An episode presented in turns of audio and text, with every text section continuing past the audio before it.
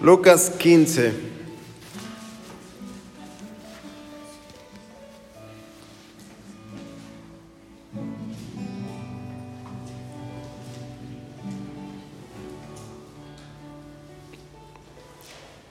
Verso 8 dice,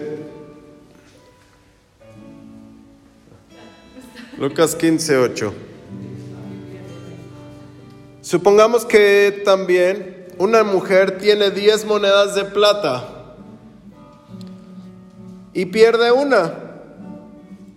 ¿No encendería la lámpara y, barrería la casa buscando con cuidado hasta encontrarla? Y cuando la encuentra, reúne a sus enemigos y vecinos y le dice, alégrense conmigo, porque ya encontré la moneda que había perdido. Les digo que de la misma manera se alegra Dios con sus ángeles por un pecador que se arrepiente. Amén. En Lucas 15, eh, el Señor nos está hablando de tres, de tres cosas que se pierden. De tres, eh, una oveja, una moneda y un hijo. Pero hoy vamos a aprender algo, como dicen, algo de submarinos. O sea, algo profundo. En el verso 4, el Señor Jesús estaba hablando de las ovejas que se pierden. Y es bien claro Dice, supongamos que uno de ustedes tiene 100 ovejas y una de ellas se pierde, no deja las 99 adentro, eh, eh, no deja las otras 99 en el campo y se va a buscar la oveja perdida hasta encontrarla. Si es lógico que sí lo van a hacer. Cuando una oveja se pierde, lo lógico es que se vaya a buscar porque forma parte del redil, ¿no? Porque forma parte de lo tuyo. Cuando alguien en, eh, aquí en la iglesia tenemos diferentes tipos de personas. Ahora que, que creo que la mayoría son nuevos menos los que servimos. Pero en una iglesia hay ovejas, hay creyentes y hay hijos. ¿Sí? La oveja, pues es la que está siguiendo lo que está diciendo el pastor, ¿no? Vamos a hacer esto, vamos a hacer el otro y, y vamos todos en el mismo camino. El creyente es el que cree, pero no se considera oveja. Como de, de repente viene un viento de cambio y se va de la iglesia y se va a otra iglesia y él seguirá creyendo en Dios y todo, pero nunca quiere formar parte de un rebaño. Es demasiado rebelde. Le tocas tantito algo y no, no, no. No, ahí ya no estoy a gusto, ya me voy. Y le vuelves a decir, oye, es que tienes que perdonar a tu esposa. Porque. No, no, no, a mí me gusta pegarle. Y, no. O sea, es decir, siempre se van a buscar la forma de que nunca quieren ser parte. Si creen en Dios y Dios los ama, pero nada más son creyentes. Nunca hay un compromiso. ¿Cómo sabes cuándo hay un compromiso? Cuando tú pones algo, y no nada más en la iglesia, en todos lados, cuando tú pones algo de ti en eso. ¿Sí? Cuando tú inviertes algo en algo. ¿A quién le interesa? ¿Quién sabe hoy a cómo está el Bitcoin? Primero, ¿qué es el Bitcoin? No? Bueno, como, no es, como no han puesto dinero ahí, no les interesa. No, dice, dice, no, está 40 mil, ciento y tantos. Entonces, no, 40 y tantos mil, perdón. Entonces, como tú estás, te interesa, tú dices, ah, tengo que saber qué se hace, ¿no? Cuando a alguien eh, no le interesa la iglesia, los proyectos ni las cosas, pues no va a poner tampoco. ¿Sí? Y nunca va a formar parte de. Eso sí, cuando ganemos va a decir, ganamos todos. cuando perdamos, perdieron. Porque Él ya va a estar afuera, ¿sí? Aquí y en todos los, en todos los aspectos de la vida. Los que no quieren familia o no quieren hijos, pues no se comprometen. No hay con qué atarse, ¿no? ¿Sí o no? Entonces tienes que saber que hay ovejas, hay creyentes y hay hijos. Y el hijo fue oveja, pero ahora la calidad de hijo es, eh, ya no quiere ser servido. Una oveja es para servir a su pastor. Una oveja sirve a su dueño. El pastor la cuida, pero la oveja sirve, ¿no? Pero el hijo, digo, y el, pastor le tiene que vendar las, las heridas, y el pastor le tiene que ungir la cabeza, y el pastor le tiene que cantar para que se duerma, y todo el pastor le tiene que hacer. Pero llega un momento que la oveja, o sea que las personas que hay dicen es que yo quiero, yo adopto al pastor como mi padre. Yo lo adopto. No nada más los pastores adoptamos a las personas. Usted, tú tienes que adoptar, ¿no? Y entonces tú dices, ¿en qué le puedo servir? Y, y ahora como hijo en la iglesia, como hijo en la palabra, tú te pones al servicio de... Porque tú ahora como hijo vas a servir. El Señor Jesús lo que hizo es, yo vine a servir. Y dejó bien claro que es el Hijo de Dios. ¿Y qué vino a hacer? A servir, no a ser servido, ¿no? Y el que quiera ser el mayor de ustedes, tiene que ser el más bajo, tiene que estar sirviendo. Entonces, es un, es un proceso, es un cambio, ¿sí? La oveja quiere ser siempre servida. Eh, ¿Cómo es? Eh, cepílleme la lana, pastor que brille yo. El creyente ni lo toques. Y el hijo, yo quiero servir. Yo quiero servir. ¿En qué le, en qué le puedo servir, pastor? Y aquí el, el Señor está contando la, la parábola de que se le pierde una oveja. El corazón de la oveja es que me venga a buscarme, pastor. Yo me, ¿Quién se fue? ¿La oveja o el pastor? La oveja, ¿no? ¿Y quién lo tiene que ir a buscar? ¿Por qué?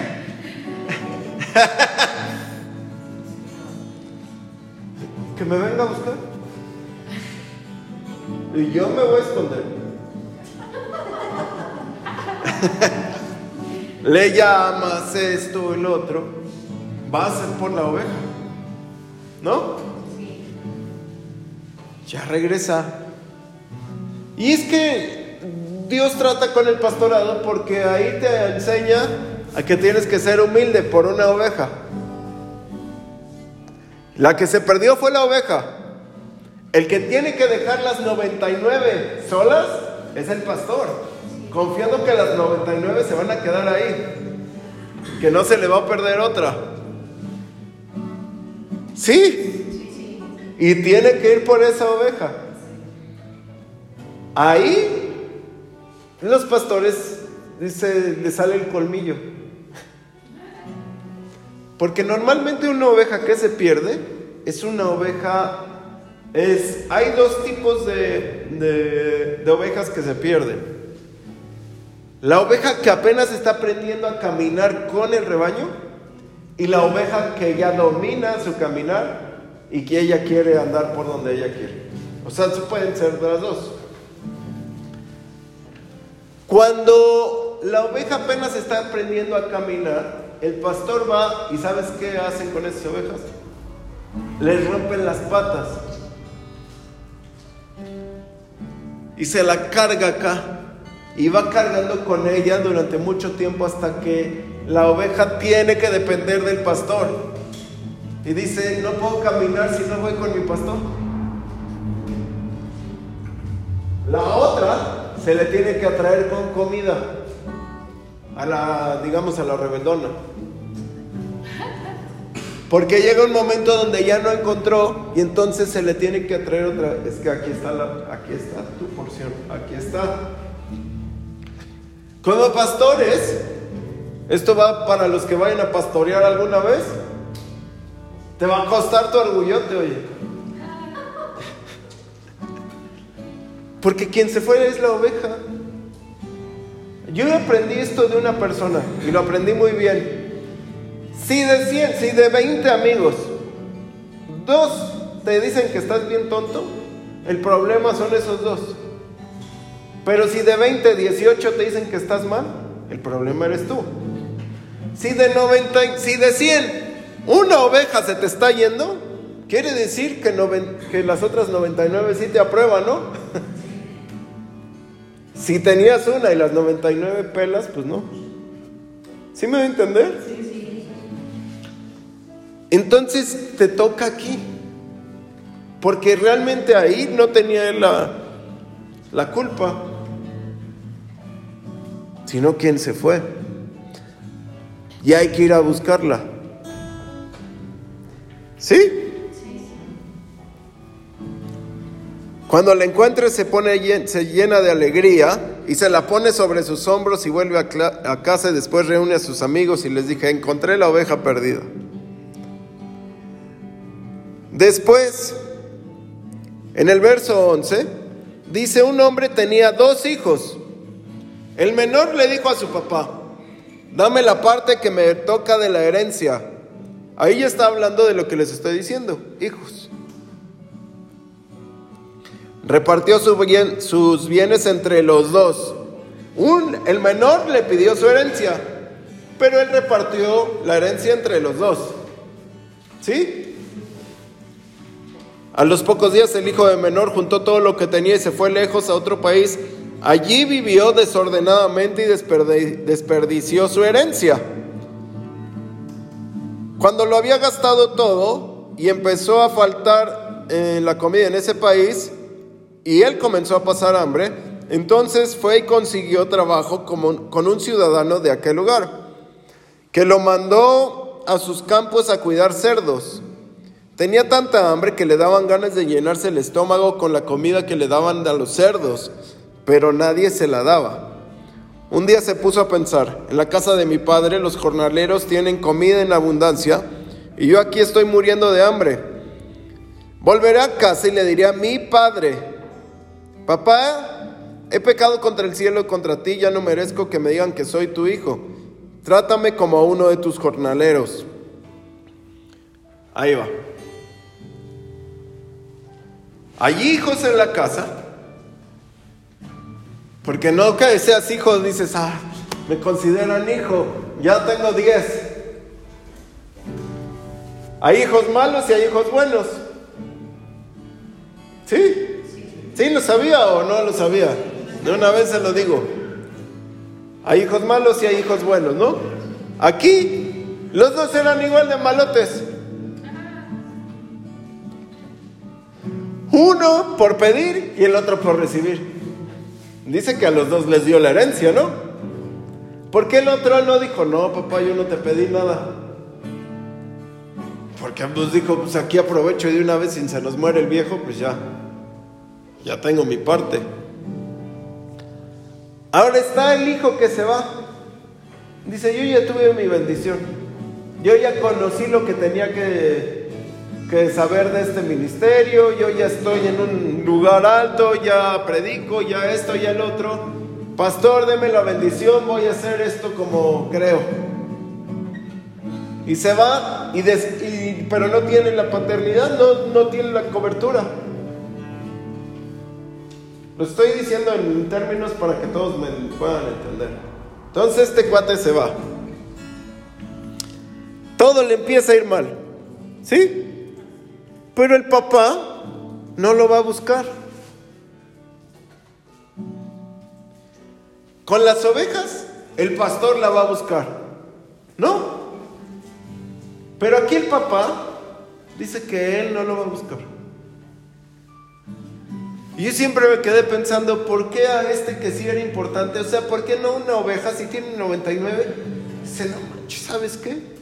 Pues ojalá me la encuentre, pero no voy a echar, no. O sea, ¿qué tal se me van más? Pero deja 99 y se va. Y aquí por un hijo no se va. Está hablando del Señor. ¿Sí han pensado eso? ¿Que el Señor no te busca?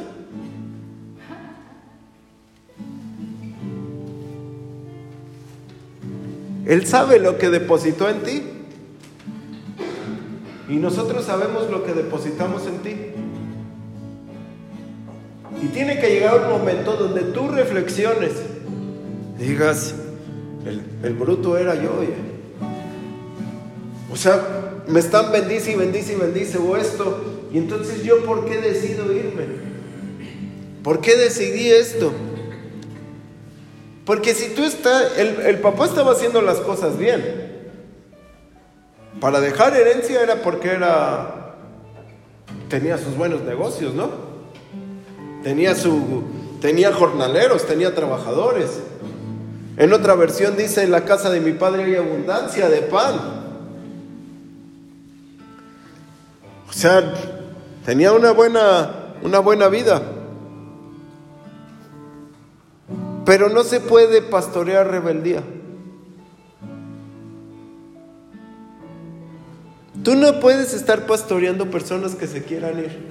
Déjalas ir. ¿Duele? Sí, duele. ¿Esperas que algún día regresen? También. Pero si no regresan, no se puede estar pastoreando rebeldía. No se puede. Yo lo traté por tres o cuatro años. No se puede. Le pides que haga algo, no lo hace. Siempre hay un pretexto, siempre hay algo, siempre hay una cosa. Y no se puede. Así es que si esta persona te dice, me tengo que ir, ok, no hay problema.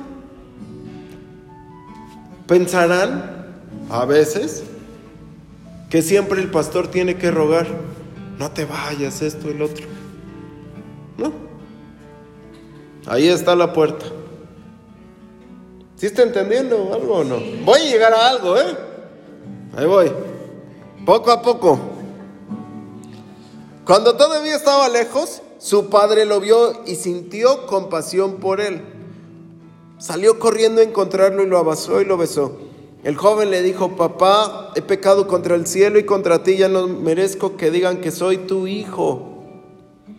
Pero el padre ordenó a sus sirvientes, pronto tráigale la ropa vista, lo póngale el anillo y dedo y sandalias. Y maten el becerro más gordo para hacer fiesta, porque este hijo mío estaba muerto, pero ha vuelto a vivir. Se había perdido, pero lo hemos encontrado. ¿Cómo, cómo? ¿Qué pasó? ¿A qué hora lo fue a buscar? Estaba perdido, pero lo hemos encontrado. Y la forma de buscar de Dios es la forma que Instruye al niño en su camino y cuando fuera viejo no se apartará de él. El papá sabía todo lo que le había enseñado. Y él tiene que volver a encontrar el camino. ¿Sí? Pero ahí les va. Y comenzaron la fiesta a lo, a lo grande. Mientras tanto, el hijo mayor estaba en el campo. Cuando ya iba de regreso cerca de la casa, oyó la música de la fiesta. Llamó a uno de los sirvientes y le preguntó, ¿qué está pasando Bernardo? Dice, tu hermano ha regresado y tu papá mandó matar el becerro más gordo porque lo ha recuperado sano y salvo. Y el hermano, en vez de alegrarse, se enojó. Tanto que se negó a entrar. Y ahora vean, cuando el hijo menor se va, el papá se queda esperando que el hijo regrese y no le suplica. Se queda ahí diciéndole, ya cuando regresa le dice, te voy a dar tu anillo, te voy a dar lo que perdiste y tú no vas a ser un jornalero para mí, eres mi hijo. ¿Sí? Pero ahí está el que sí estaba perdido. Ahí aparece el otro. El otro era más perdido que el que se fue. El otro no sabía su lugar ni disfrutaba de lo que había en su casa. Y el papá entonces sale a suplicarle al hijo mayor, por favor entra, regresa a casa, porque estás perdido en la casa.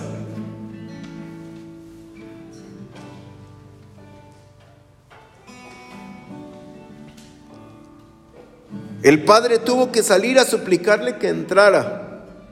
Pero él respondió, por años he trabajado para ti sin desobedecerte y jamás me has dado siquiera un cabrito para hacer una fiesta con mis amigos.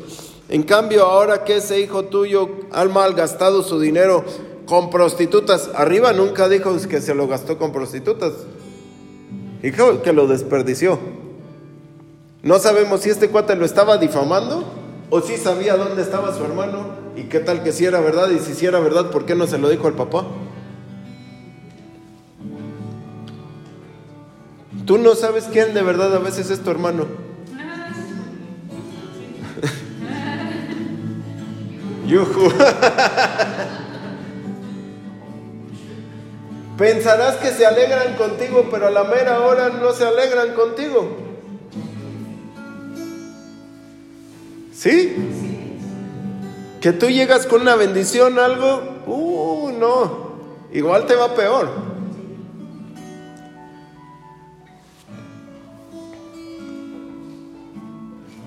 Y mandas matar el becerro más gordo. Y el padre le dice, hijo mío, tú siempre estás conmigo y todo lo que tengo es tuyo. Yo creo que el, hijo, o sea, se lo está diciendo porque está ahí físicamente, pero no está con él en el corazón. No está con Él por amor, no está con Él por nada. Y muchas personas están aquí, pero no están aquí. Están aquí porque no hay de otra.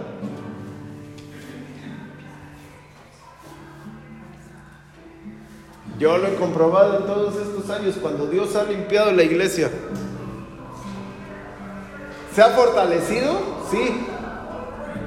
¿Hoy somos más que al principio? Sí. Pero los que no aguantan, dicen, pastor, bueno, ni pastor dicen, ¿no? Como dice, como decía el tío Gamboín, cuando nos veamos así nos saludamos.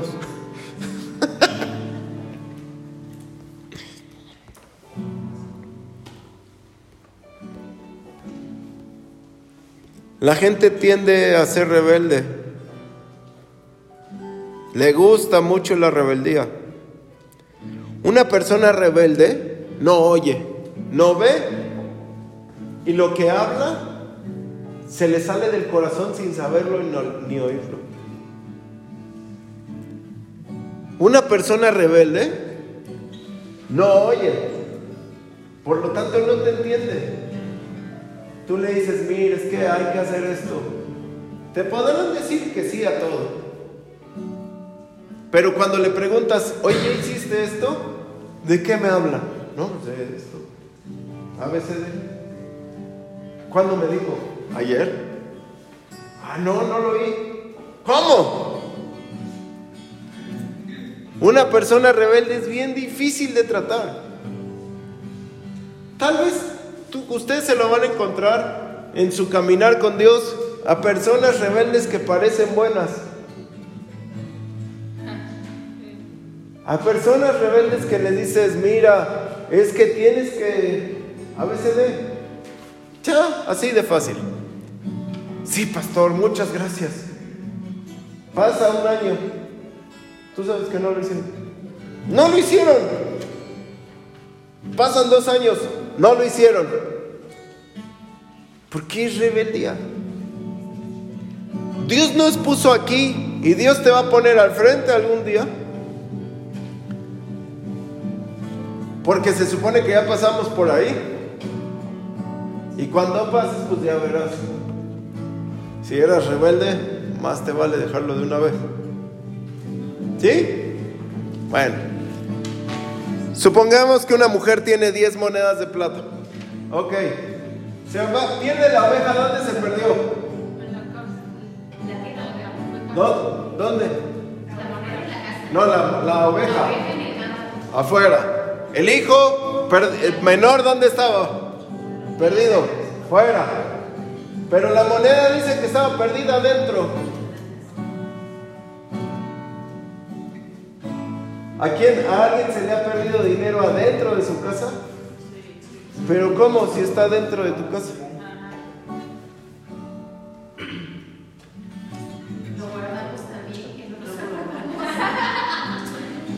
¿Cómo se te... no está perdido? Está dentro de Lo que pasa es que hay personas en la iglesia que no están de acuerdo con lo que se predica en la iglesia y están perdidos dentro de la casa.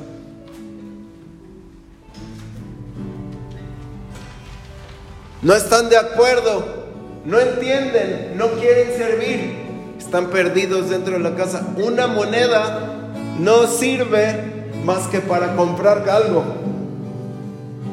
El dinero guardado pues sirve para comprar algo o lo estás guardando para dejarle herencia a alguien, ¿no? No lo estás teniendo ahí para, miren todas las monedas que tengo en mil años van a seguir ahí. ¿Se las vas a dejar a alguien más o son para comprar alguna cosa o, o alguna, cubrir alguna, algo? Es decir, sirve para algo, tiene que servir para algo, ¿sí? Pero cuando la persona no está de acuerdo, no se compromete o no quiere, entonces no sirve. Y si no sirve, está perdida dentro de la casa.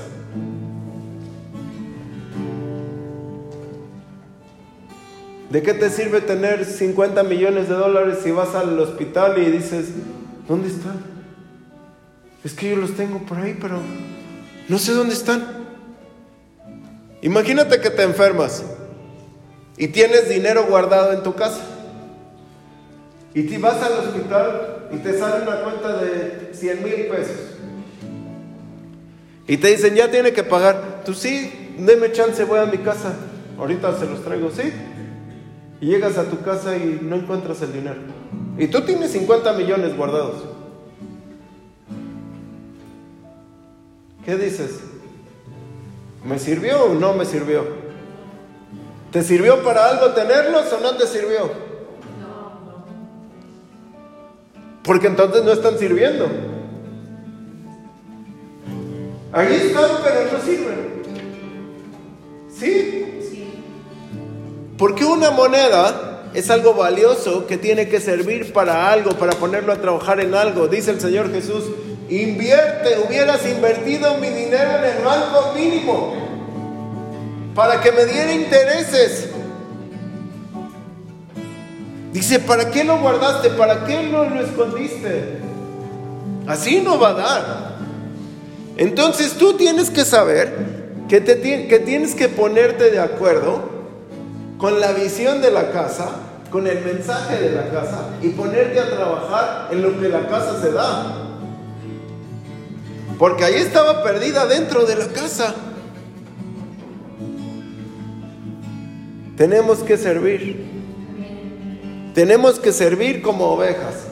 Tenemos que servir como hijos y disfrutar de las bendiciones que hay en la casa si somos hijos. Y tenemos que servir como esa moneda. La moneda, pues, dice, aquí estoy en lo que usted quiera. ¿Sí? La moneda, ¿qué hago? ¿En qué puedo apoyar? ¿Sí me voy a entender? Cuando tú empiezas a servir, empiezas a sentirte útil, empiezas a, a a hacer las cosas, a estar con gusto. Cuando uno trabaja y gana su dinero, ¿a poco no te sientes bien? Dices, ah, me pagaron esto, ya tengo para comprarme acá. Es Javi que él no, que le gusta que le den.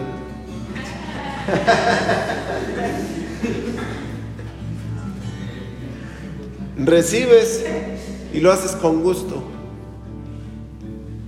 Y cuando uno sirve, dices, lo estoy haciendo para Dios. Y tal vez Dios no agarre y te dice, a ver, para ti, tanto, así. Sino que te sientes a gusto porque estás trabajando para Dios. Y Él de alguna u otra manera vendrá su recompensa. O tal vez la recompensa que tú quieres es que estés feliz Dios contigo. Y tú dices, pero yo lo hice con amor, Señor. Dice que las parteras de Egipto, las parteras cuando estaban matando a, los varones, que las parteras tuvieron miedo del Señor, tuvieron temor de Dios y no hicieron su trabajo, el trabajo que Faraón les había pedido de matar a los niños. Dijeron, no, no, yo, nosotros no podemos matar a los niños de donde dejaron nacer a Moisés. Pero, ¿sí se acuerdan de esa historia? Sí. Y entonces las parteras, dice Éxodo 2, que tuvieron familia por parte de Dios, que Dios les dio familia a estas mujeres. Porque no hay servicio para Dios pequeño o grande que no vaya a venir con su recompensa. ¿Sí? La otra cosa, siempre que estás sirviendo, empiezas a, a involucrarte más.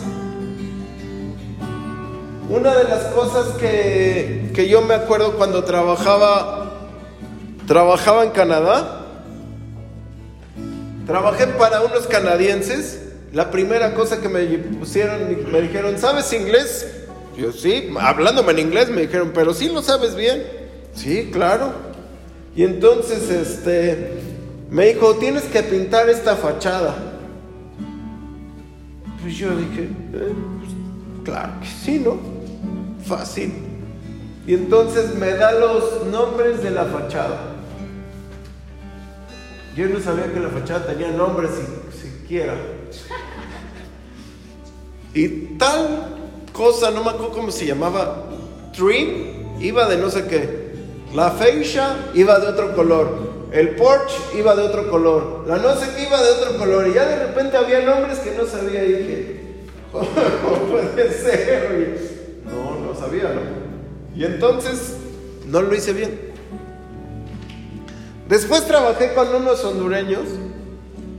Y ellos pues me hablaban en español y en español pues sí entendía, ¿no? Pero de repente me dice uno, me decía en México, México, Dice, anda suelto. Y yo acababa de ir al baño. Dije, no, estoy bien. Dice, no, no, yo lo vi, usted anda suelto. No, sí, sí. Dice, qué malo es, usted en México anda suelto.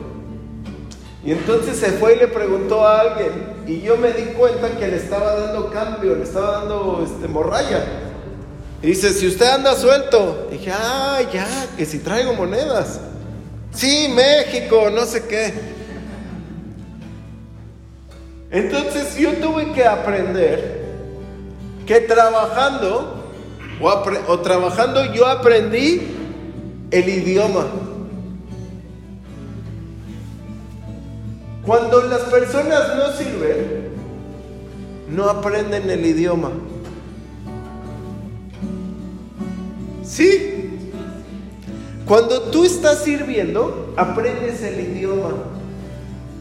¿Cómo se habla en la iglesia? ¿Qué es? ¿Qué, qué hacemos?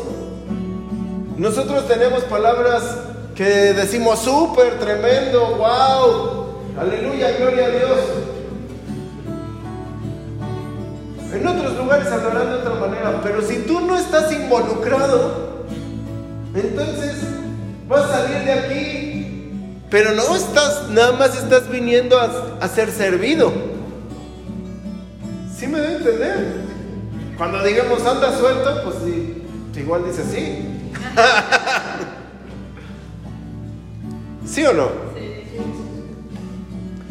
El servir a Dios te va a dar otro lenguaje a ti. El estar en contacto con la gente. Cuando, cuando las personas llegan a países nuevos, lo primero que hacen es meterlas a trabajar.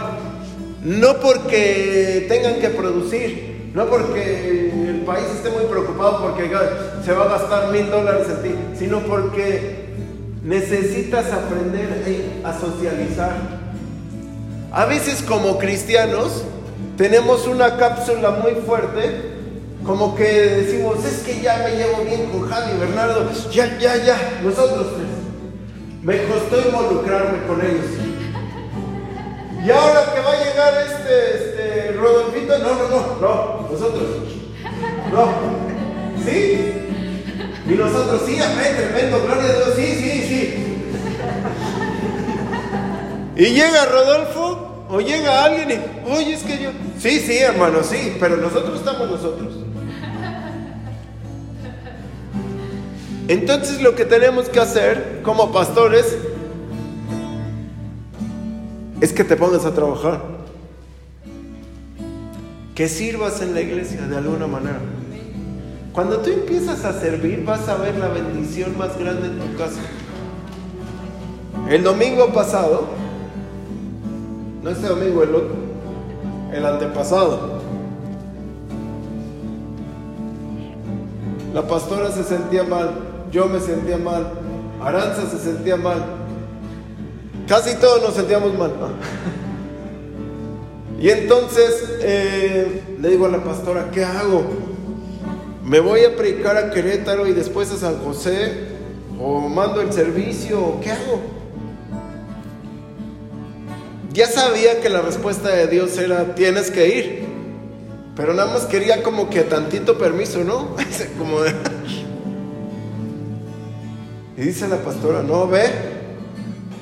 Bueno, entonces fui y prediqué y al final de la predica me sentía mal.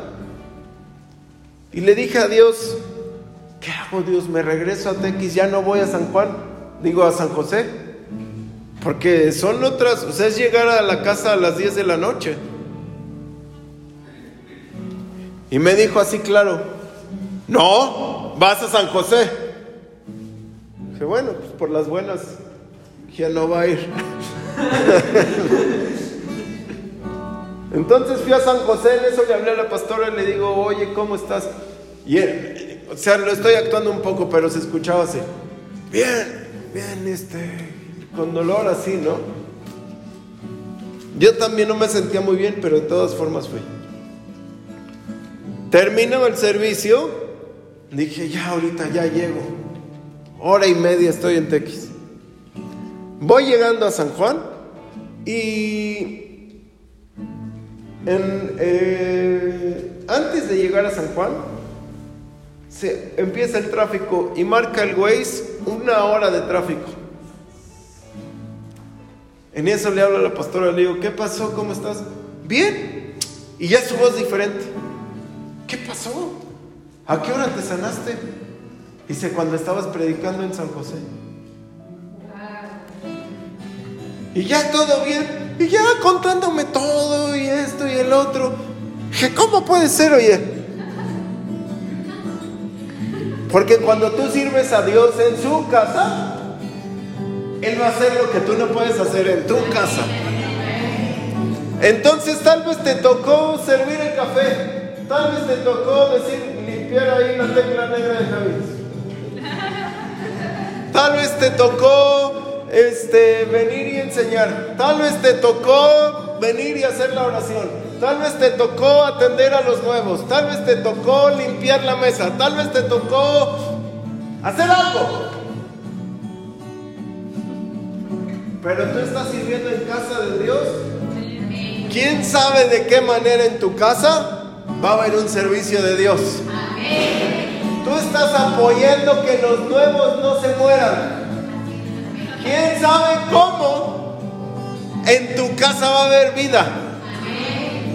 No sabemos.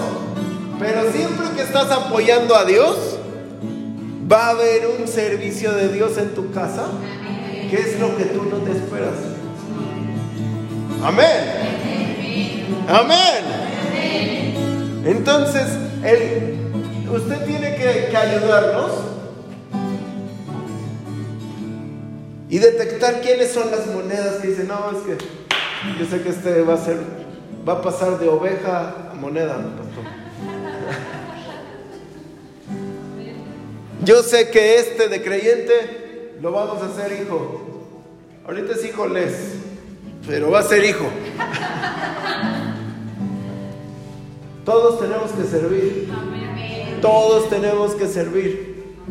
Porque Dios quiere, hay veces que yo sé que Dios quiere brindarte una super mega bendición. Yo sé que Dios tiene cosas guardadas para los que le sirven. Pero a veces nos las llevamos pocos, nos llevamos mucha bendición. Que está bien, ¿no? Pero yo sé que hay más. Yo sé que Dios tiene bendiciones para ti. Para cada uno. Solamente hay que decir, ¿y qué puedo hacer, Señor? Hay de todo. Hay de todo. Amén. Entonces hay que servir. Siempre hay que servir. Si eres oveja, hay que servir. Si eres moneda, hay que servir. Si eres hijo, hay que servir. Amén. Vamos a orar.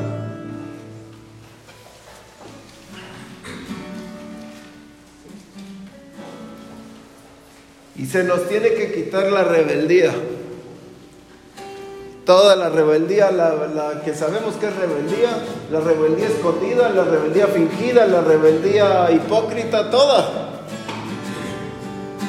Toda la rebeldía.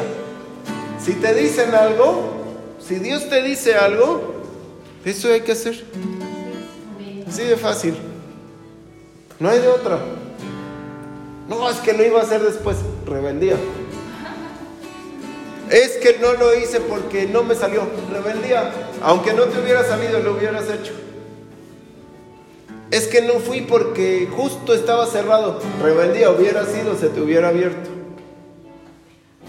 ¿Sí? Señor, en el nombre de Jesús. Señor, en el nombre de Jesús.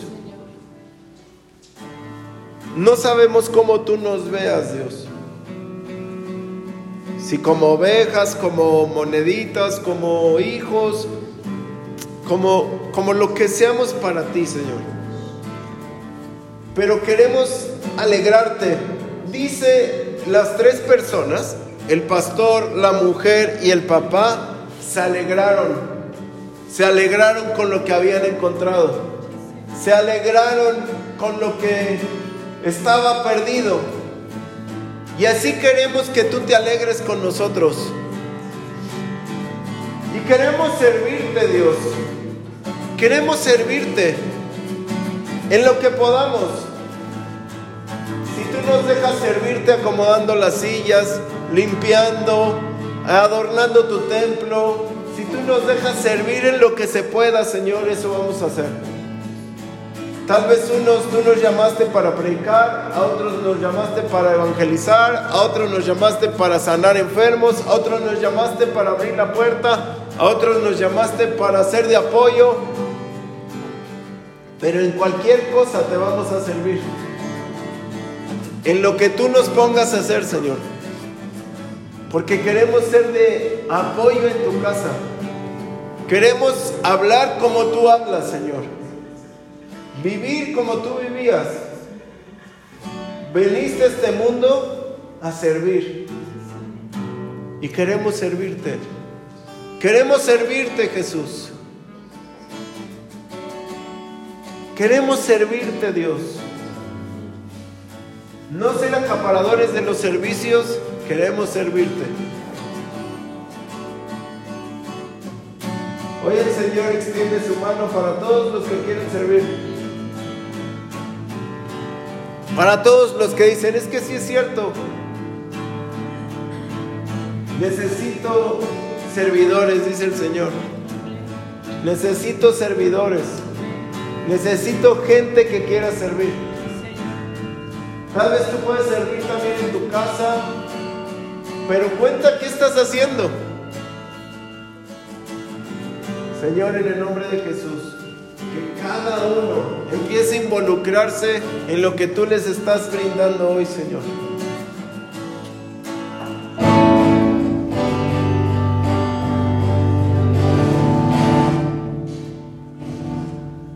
En el nombre de Jesús. En el nombre de Jesús. Gracias, Señor.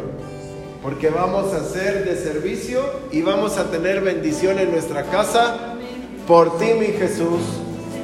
Amén.